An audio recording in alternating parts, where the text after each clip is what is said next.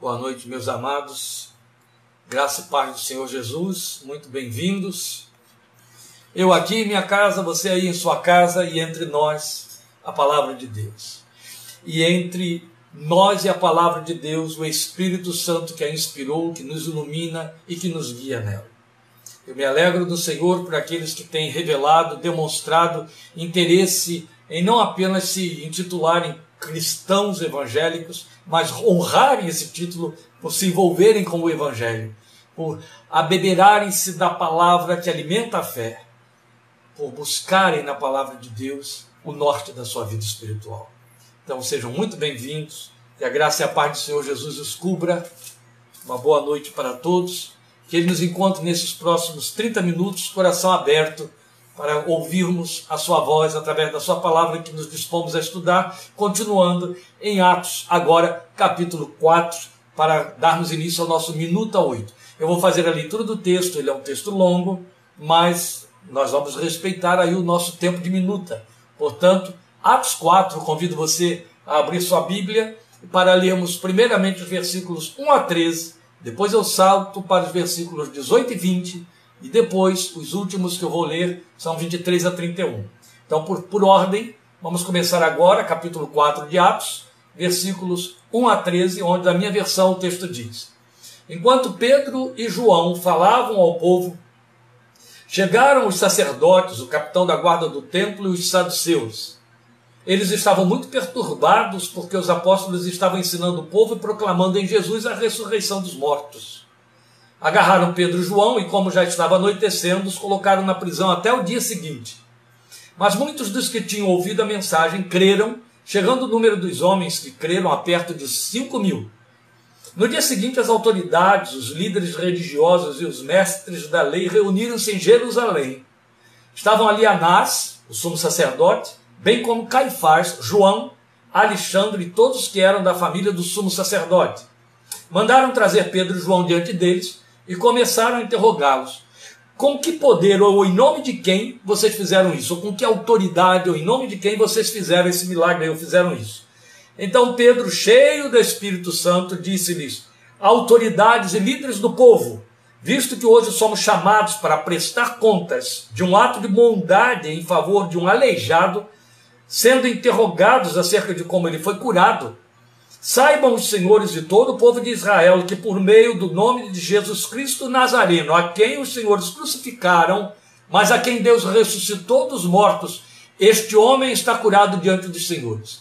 Este Jesus é a pedra que vocês, construtores, rejeitaram e que se tornou a pedra angular. Não há salvação em nenhum outro, pois debaixo do céu não há nenhum outro nome dado aos homens pelo qual devamos ser salvos. Não é o nosso propósito abordar este versículo 12, mas ele é tão lindo, soa tão bonito, tão abençoado em nossos ouvidos que eu vou lê-lo de novo. Não há salvação em nenhum outro, pois debaixo do céu não há nenhum outro nome dado aos homens pelo qual devamos ser salvos. Glória a Deus, é Cristo Jesus unicamente. Vendo a coragem de Pedro, a intrepidez de Pedro, ou a ousadia de Pedro, que são as palavras sinônimas que traduzem o nosso texto, vendo a coragem de Pedro e de João, e percebendo que eram homens comuns e sem instrução, ficaram admirados e reconheceram que eles haviam estado com Jesus. Vou dar um salto para o versículo 18 e continuando. Então, chamando-os novamente, as autoridades de Jerusalém, ordenaram-lhes que não falassem nem ensinassem em nome de Jesus. Mas Pedro e João responderam: Julguem os senhores mesmos se é justo aos olhos de Deus obedecer aos senhores e não a Deus. Pois não podemos deixar de falar do que vimos e ouvimos. Depois de mais ameaças, eles os deixaram ir. Pulando agora para o versículo 23, por favor. Quando foram soltos, Pedro e João voltaram para os seus companheiros e contaram tudo o que os chefes dos sacerdotes e os líderes religiosos lhes tinham dito. Ouvindo isso, levantaram juntos a voz a Deus, dizendo: Ó soberano, tu fizeste os céus, a terra, o mar e tudo que neles há. Tu falaste pelo Espírito Santo por boca do teu servo, nosso pai Davi. Por que se enfurecem as nações e os povos conspiram em vão? Os reis da terra se levantam e os governantes se reúnem contra o Senhor e contra o seu ungido. De fato, Herodes e Pôncio Pilatos reuniram-se com os gentios e com o povo de Israel nesta cidade para conspirar contra o teu santo servo Jesus, a quem ungiste. Fizeram o que o teu poder e a tua vontade haviam decidido de antemão que acontecesse. Agora, Senhor, considera as ameaças deles e capacita os teus servos, quer dizer, a eles mesmos que estavam orando, para anunciarem a tua palavra corajosamente, ou com ousadia, ou com intrepidez. Eu faço questão de repetir os sinônimos. Estende a tua mão para curar e realizar sinais e maravilhas por meio do nome do teu santo servo Jesus. Depois de orarem, tremeu o lugar em que estavam reunidos Todos ficaram cheios do Espírito Santo e anunciavam corajosamente a palavra de Deus. Meus queridos, o nosso tempo é curto para abordarmos um texto tão longo. Quero dizer, lembrar de novo, vou ficar repetindo, acho que incansavelmente isso ao longo da abordagem do livro de Atos, que a nossa proposta é devocional, nossa proposta não é uma abordagem teológica fazendo do livro de Atos uma, uma é, é, como se nós estivéssemos aqui com um compêndio diante de nossos olhos e fazendo um comentário bíblico em cima do livro. Não é isso. É uma aplicação exclusivamente devocional. Esta é a razão porque pensamos aquilo que é significativo para aplicar a nossa vida espiritual e não podemos entrar nas particularidades tão abundantes e tão ricas que o texto tem. Mas ainda assim, não podemos deixar de pensar algumas coisas fundamentais para não empobrecer também a abordagem de jeito nenhum.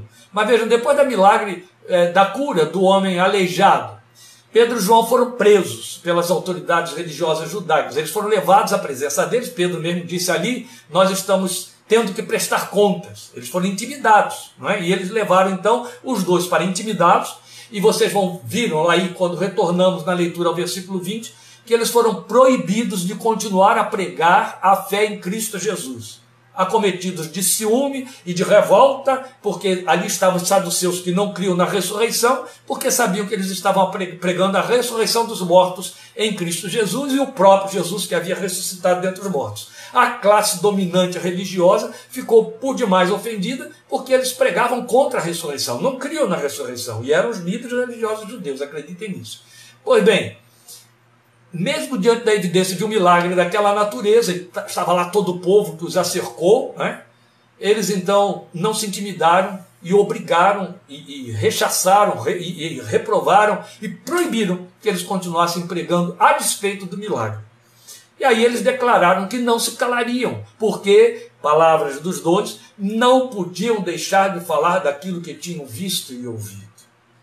Nossa abordagem não vai por aí, mas é impossível não considerar algo aqui. Diante desta declaração de, de, dos dois, quando intimidados, quando obrigados a se calarem ou proibidos de falarem, eles dizerem que não podiam deixar de falar daquilo que tinham visto e ouvido.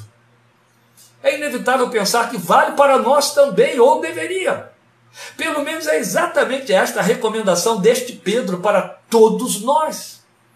Foi Pedro quem, terminando a sua epístola, escreveu dizendo isso. Estejam sempre preparados, é 1 de Pedro 3,15, sempre preparados para responder a qualquer que perguntar a vocês a razão da esperança que vocês têm.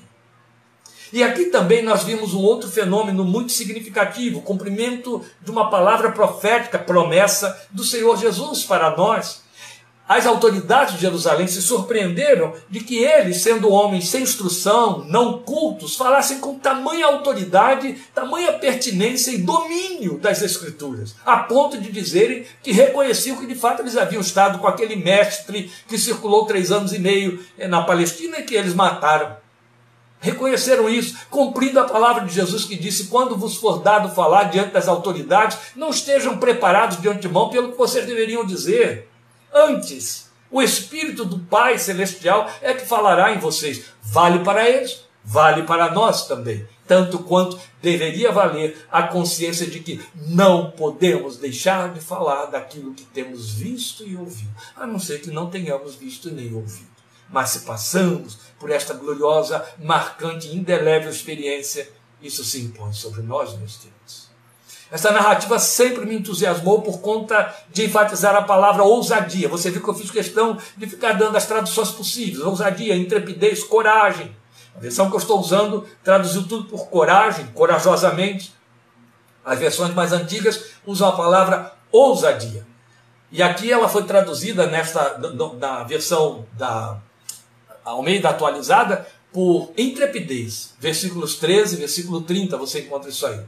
Mas ousadia foi o resultado visível e contrastante quando o Espírito Santo encheu os discípulos. Lembram? Recordamos isso em Minuta da Fé 2 porque eles, de medrosos que eram, a ponto de se esconderem dos judeus, levantaram-se ousados, discursando abertamente, confrontando as autoridades, exortando o povo ao arrependimento, de maneira que 3 mil naquele dia se renderam, e isso com palavras fortes de advertência. Jesus havia dito que eles estariam revestidos de poder para serem testemunhos, e poder foi o resultado daquele revestimento do alto. E aqui está de novo a evidência desta ousadia que o Espírito Santo faculta, ele produz poder para ser testemunho. Isso é lindo. Porque define para nós a essência do poder prometido, não é? Mas é de singular notoriedade o que vemos descrito neste capítulo 4 aqui. Veja, após o confronto com as autoridades de Jerusalém, Pedro e João vão para a igreja, juntam-se à igreja, e com ela, reunidos, eles oram. Aí eles dão graças pelos milagres realizados neles, que foi a ousadia, esse foi o milagre, é isso que está aí na oração deles. Os milagres realizados nos outros, no caso a cura do aleijado. Dão graças pela bênção da perseguição sofrida, porque cumpria a palavra, porque legitimavam o que eles estavam fazendo dentro do coração deles. Isso é muito bonito, não é? Paulo diz isso. Todos que quiserem viver piedosamente sofrerão perseguição. Quando o mundo se incomoda, quando o mundo está irritado conosco, quando o mundo nos confronta, nós estamos na linha. Significa minimamente que estamos vivendo na contramão deles, piedosamente estamos incomodando. Mas quando estas coisas não acontecem, o significado pode ser outro. E isso é sério, não é? Bem, e aí também, nessa oração em conjunto com a igreja, eles fazem uma súplica ela é vertida então em palavras significativas e a resposta de Deus é imediata. A súplica dizia assim: Agora, Senhor, olha para as ameaças deles, concede aos teus servos que anunciem com ousadia a tua palavra, enquanto, quer dizer, ao mesmo tempo em que estendes a mão para fazer curas, sinais e prodígios por intermédio do nome do teu santo servo Jesus. Esta era a oração. E a resposta divina imediata foi o quê? o versículo 31 diz para nós: Tendo eles orado, tremeu o lugar onde estavam reunidos, todos ficaram cheios do Espírito Santo e com ousadia anunciavam a palavra de Deus. Exatamente o que pediram. E é aqui que a gente para. Neste todos foram cheios do Espírito Santo.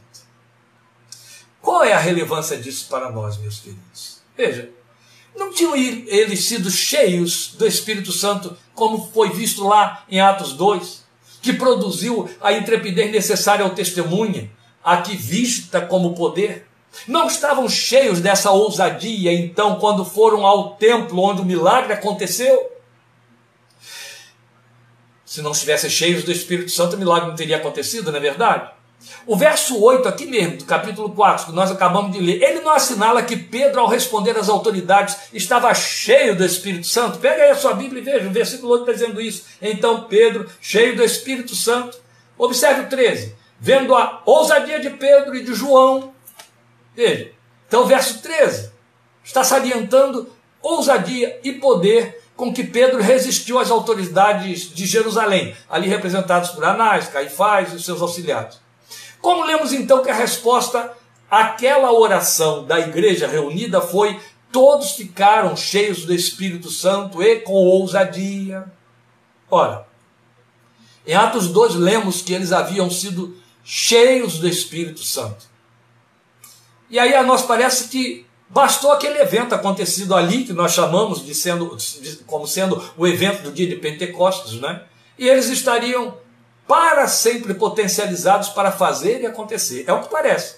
Uma vez que foram cheios em Atos 2, pronto. A igreja está pronta, potencializada, o Espírito Santo já desceu sobre ela, o poder veio. Uma vez que foram revestidos, Isso basta.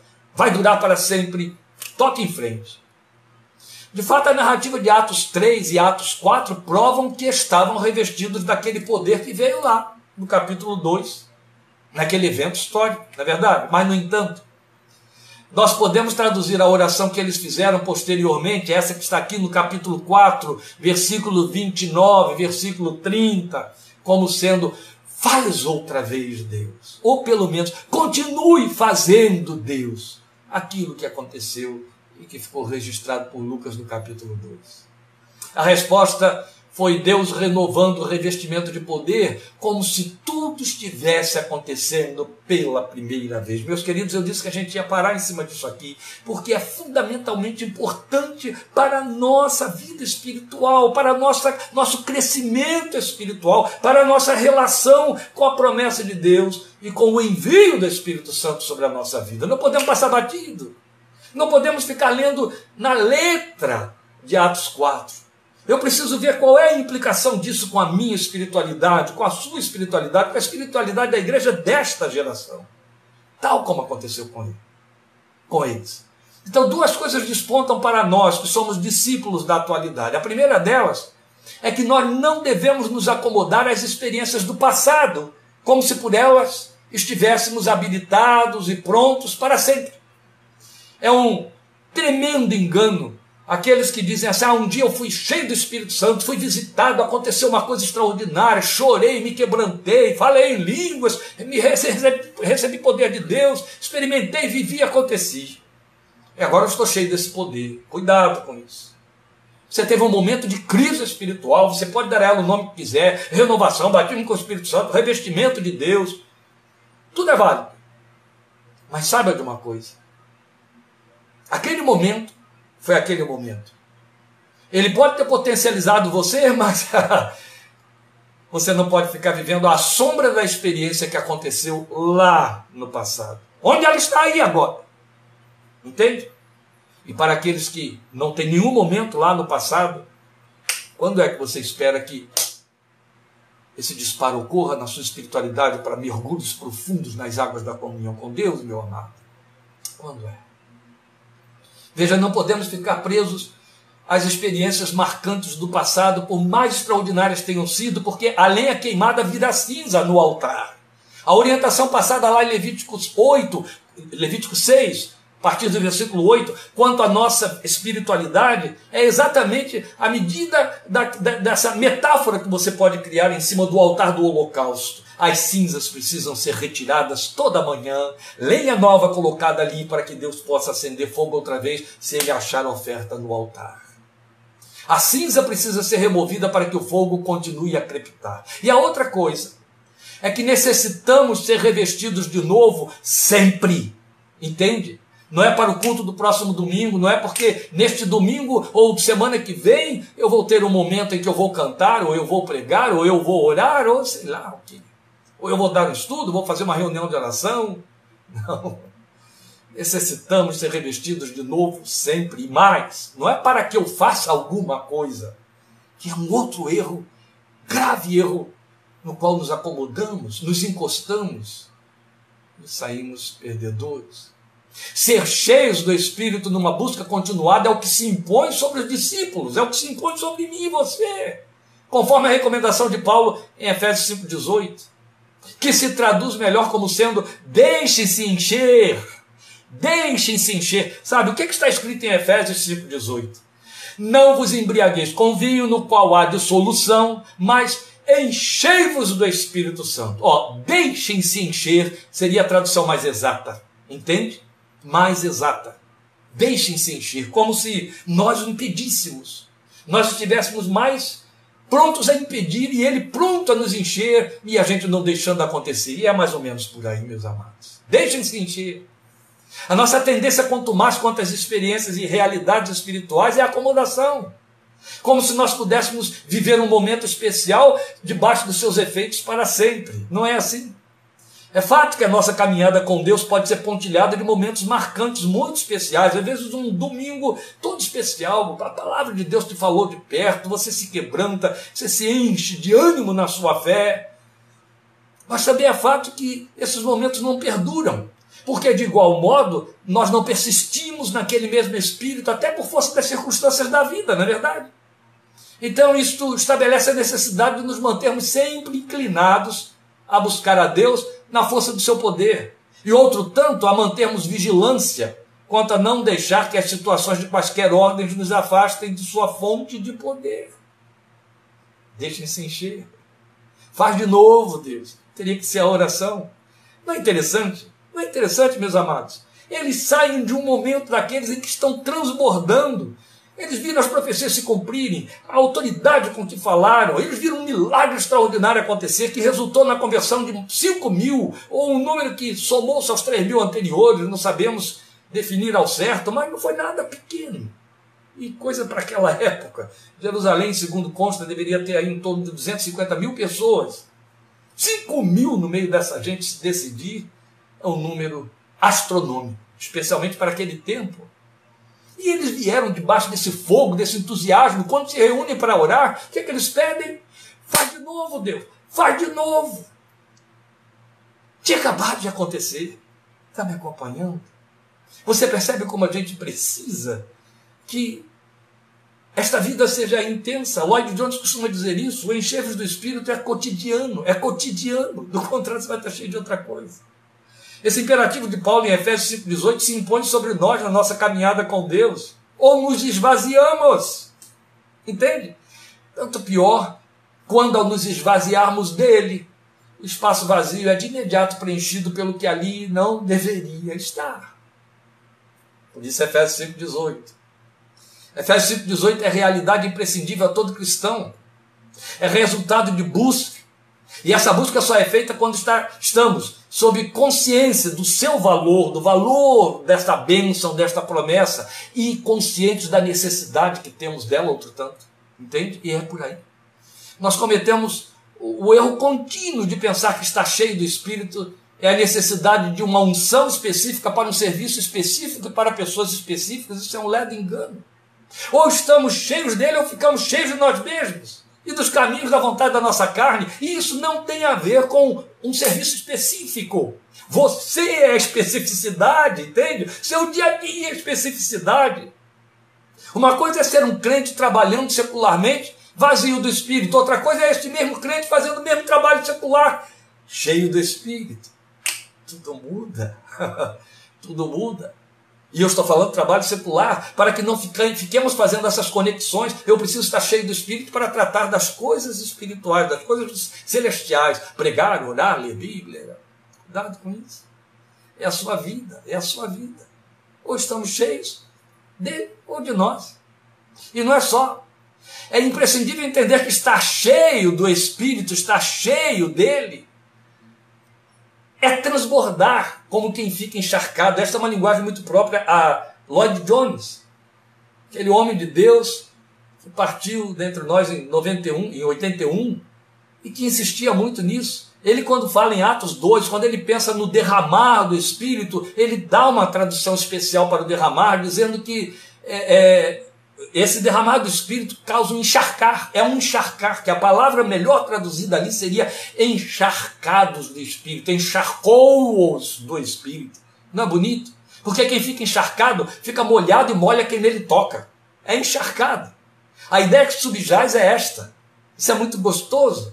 Mas ainda vejo além um pouquinho do que Lloyd Jones esteve falando aí, porque eu penso que nós somos, acho que eu concluí isso em cima das minhas experiências aí cotidianas, porque eu tenho me me permitido ou experimentado ou tendo o prazer de fabricar pão aqui em casa. Está sendo muito gostoso, o povo está se deliciando aí com esse negócio de fazer pão lá no meu fogão a lenha, de vários tipos e tal. Então eu tenho feito pão várias vezes por semana, tem sido muito, muito bom. E nesse negócio de fazer o pão, eu entendi esse encharcar de Lloyd Jones, esse derramar do Espírito de Deus na vida do crente de uma forma ainda mais especial. Ainda hoje estive falando isso para um pastor amigo meu muito querido. Eu penso que nós somos como a massa de um pão caseiro numa forma, é isso mesmo. Você unta a forma para que o pão assado não grude nela, não é assim? Mas sobre a massa, você unge com o óleo com que untou a forma. Então assim é o crente. Ele é ungido por cima e é untado por dentro quando está cheio do Espírito Santo de Deus. Mas eu não estou fazendo brincadeiras e trocadilhos. Eu quero mostrar a você que a verdade é que não se trata de unção ou de estar encharcado para fazer um trabalho espiritual. É para ser testemunha de Jesus 24 horas por dia. A necessidade de buscarmos por um refazer, um voltar ao início de tudo, ao que marcou, ao que despertou, ao que atraiu, ao que apaixonou e sublimou as coisas menores pela glória de Deus, é uma exigência do próprio Senhor Jesus a cada um de nós. Na mesma medida em que ele fez essa exigência à igreja de Éfeso, você tem isso lá em Apocalipse capítulo 2, versículos 3 a 5. Ele chega para a igreja de Éfeso e diz para ela: Olha, eu tenho, porém, contra você o fato de você perdeu o primeiro amor, deixou o primeiro amor. Lembra de onde você caiu. Volta lá e pratica as primeiras obras. E por primeiro amor, entenda o que o Senhor estava dizendo: é quando eu ocupava o primeiro lugar nos seus afetos, nos seus desejos, nos seus sonhos, quando havia paixão. O que, que ele diz? Volta lá. Interessante que ele abre essa carta lá em Apocalipse elogiando as obras da igreja. Mas em dado momento, ele fecha tudo como se dissesse: está tudo muito bonito, mas eu quero daquele jeito que ficou para trás. Volta lá. Então aqui está um alerta que precisa pautar a nossa vida de fé. Quantas vezes eu ouço homens e mulheres de Deus lamentando, alguns até com lágrimas por causa da sua sinceridade, dizendo: Senhor, foi tão bom um determinado dia e hoje não é mais assim. Não é por culpa de Deus.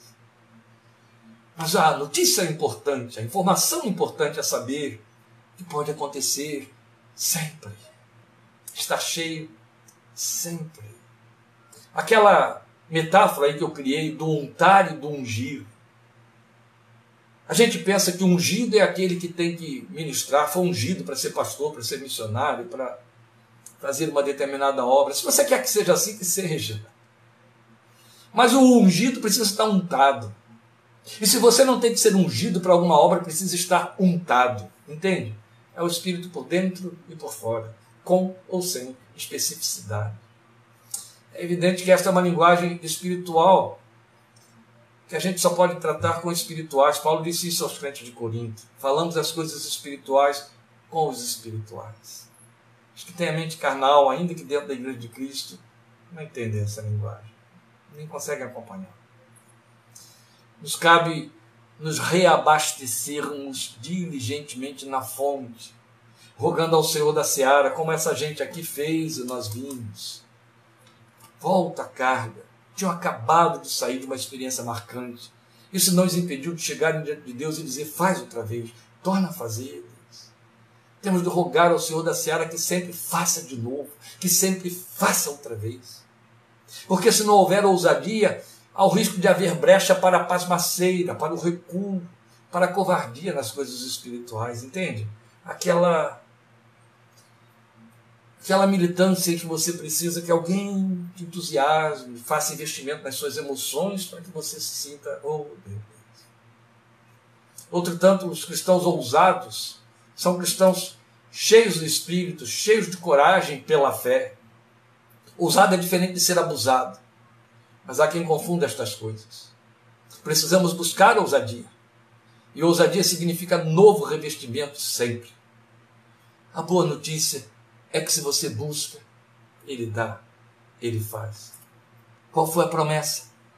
E é com ela que eu encerro este nosso contato hoje para continuarmos Atos 4 na próxima quarta-feira, querendo Deus em Minuta da Fé 9. O que foi que ele disse? Buscar-me-eis e me achareis quando me buscardes de todo o vosso coração, e eu me deixarei achar por vós. Oh, meus irmãos, como isso teria que me seduzir.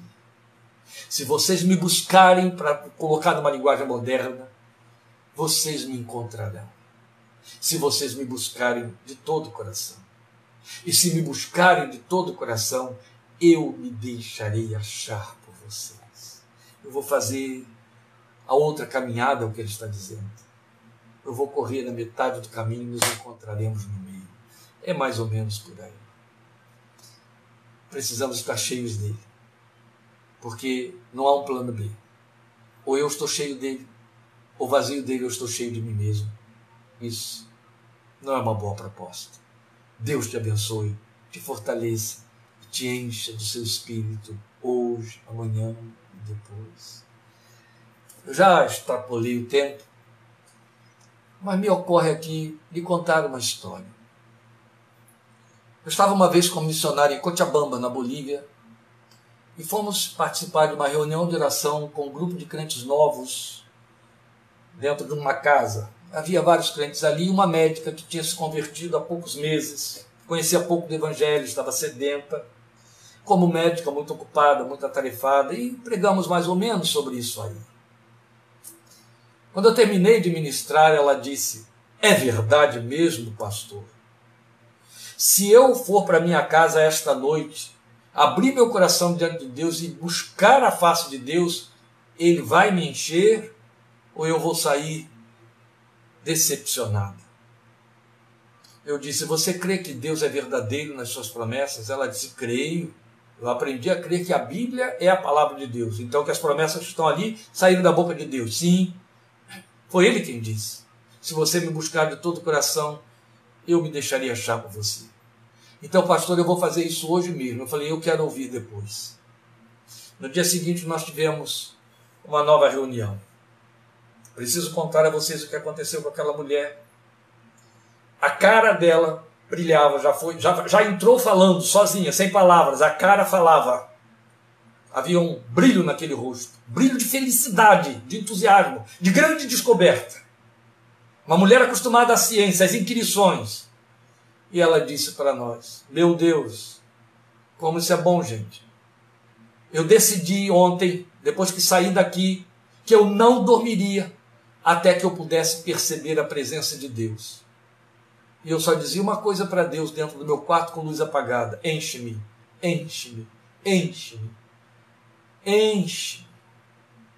E à medida que eu fui dizendo isso, Deus foi me mostrando tanta coisa que estava ocupando espaço e impedindo que ele enchesse. E eu fui botando aquelas coisas para fora. Brigas, más memórias, tanta situação ruim, tanta situação ruim às quais eu estava presa. Eu fui pondo aquilo para fora. E à medida que eu fui jogando aquilo diante de Deus, pedindo misericórdia, pedindo poder para me libertar disso, pedindo perdão, a presença dele foi tomando espaço, tomando espaço. Daqui a pouco, eu não pedia mais nada. Eu só adorava. Eu estava cheia da presença de Deus naquele lugar. Pastor, é verdade. Pastor, é verdade. Também não preciso contar a vocês como que foi a reunião daquela noite, não é? Deus te abençoe. Até quarta-feira que vem. Jesus te abençoe. Domingo, aquele que te guia. Amém? 17h30, em nome de Jesus. A paz do Senhor Jesus. Amém.